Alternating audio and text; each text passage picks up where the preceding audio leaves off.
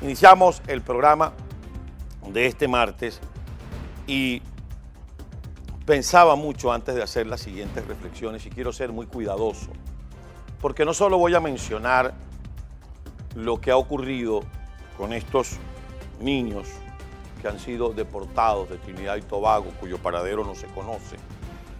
Buen trabajo hecho ayer en la conversación de nuestro compañero Leopoldo Castillo con David Smolansky. Luego, lo que durante el día se fue reseñando, más la entrevista realizada por Carla Angola en la noche de este día. Lo primero que se nos viene a la cabeza y se nos despertó cuando veíamos un post de nuestro buen amigo, el periodista y presentador de televisión Nelson Bustamante, que recreaba en una caricatura de Edo, de Edo Sanabria, a muchos venezolanos abriendo los brazos en aquella Venezuela nuestra, en aquella Venezuela sin dictadura, sin revolución, a todo el que llegaba de cualquier país del mundo. No importa de dónde usted viniera, usted era bien recibido en Venezuela. Y no solamente era bien recibido, usted sacaba sus documentos, usted trabajaba, usted tenía hijos en Venezuela, usted criaba a sus nietos en Venezuela, usted invertía en Venezuela, crecía en Venezuela y hacía crecer el país. Me hizo recordar también esa pieza que hemos colocado acá en algunos cortes, donde dice que palabras más, palabras menos, que yo nací en un país donde el panadero era un portugués, donde la peluquera venía de República Dominicana y donde la costurera colombiana vivía en el mismo edificio que yo. Un país donde el chileno daba clase en la universidad y el argentino tenía un restaurante de carnes. El uruguayo era el entrenador de fútbol y el, español era el cura de la iglesia. Y así poco a poco fuimos conociendo a ciudadanos del mundo que escogieron a Venezuela como su patria, como su asentamiento.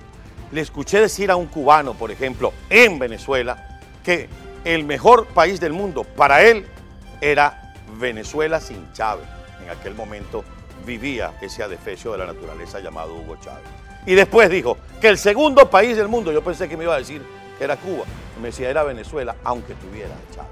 Eso se llama amar a un país que te da cobijo. ¿Por qué hago esta referencia? Porque hoy que los venezolanos nos hemos visto en la necesidad de emigrar, hoy que los venezolanos, algunos lo hemos hecho en mejores condiciones, otros no tanto, y algunos otros en peores condiciones, teniendo que salir incluso caminando, nadando o en balsa, cosa que nuestros hermanos de la comunidad cubana saben muy bien lo que significa.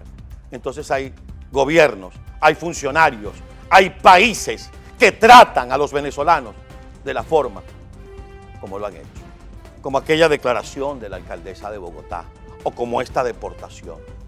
Mis queridos amigos, después de la migración siria, la venezolana no solamente es la más numerosa, porque no es un problema de la cantidad de venezolanos que han migrado, es un asunto de la forma como estamos migrando los venezolanos.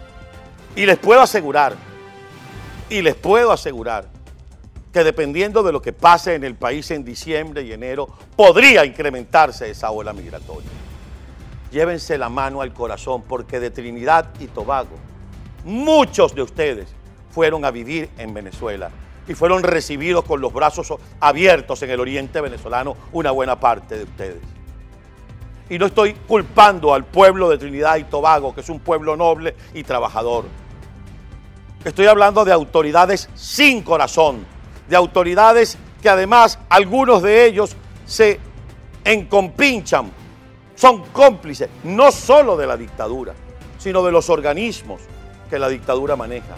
Y no solo de la dictadura y sus organismos, sino también de las pandillas que se ocupan de la trata de seres humanos, aprovechándose del dolor, de la miseria, del desasosiego que viven los venezolanos en este momento, que deambulan por el mundo entero.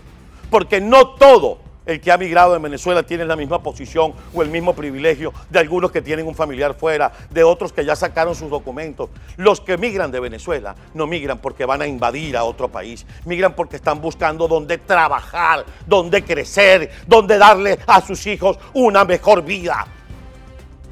No es que van a invadir a Trinidad y Tobago, porque bastante, bastantes ciudadanos de Trinidad y Tobago fueron recibidos en Venezuela y no fueron tratados como invasores.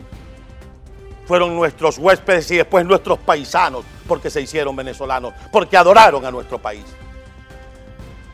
El llamado es a las organizaciones internacionales de derechos humanos, es a las organizaciones internacionales de refugiados, es a aquellos que se ocupan de los migrantes y refugiados en el mundo. Hoy los venezolanos la están pasando muy, pero muy mal. Y en estos tiempos de pandemia y en estos tiempos de final de año, donde el corazón se arruga por la falta de un familiar, por el puesto vacío en la mesa de Navidad, pedimos la solidaridad del mundo. Y no solo para que reciban a los venezolanos, no solo para que sean corteses, receptivos, sí, también para que sean enérgicos con aquellos que violen la ley, respetando sus derechos. Dios ¿Qué está pasando en el mundo? ¿De quién es la culpa?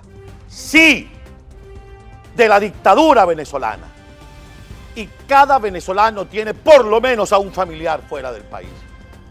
Y esto ha venido ocurriendo desde que estos sinvergüenzas, desde que estos delincuentes se adueñaron del país, lo empobrecieron, lo arruinaron, lo destruyeron para convertirlo ahora en lo que es un país de migrantes, un país de refugiados, un país de gente que huye de su propia tierra. Dios bendiga a los venezolanos donde quiera que se encuentren y Dios ponga consuelo en el corazón de aquellos que han perdido familiares, pero que también ponga la mano en el pecho de aquellos que nos reciben. ¿Lo quieren así o más claro?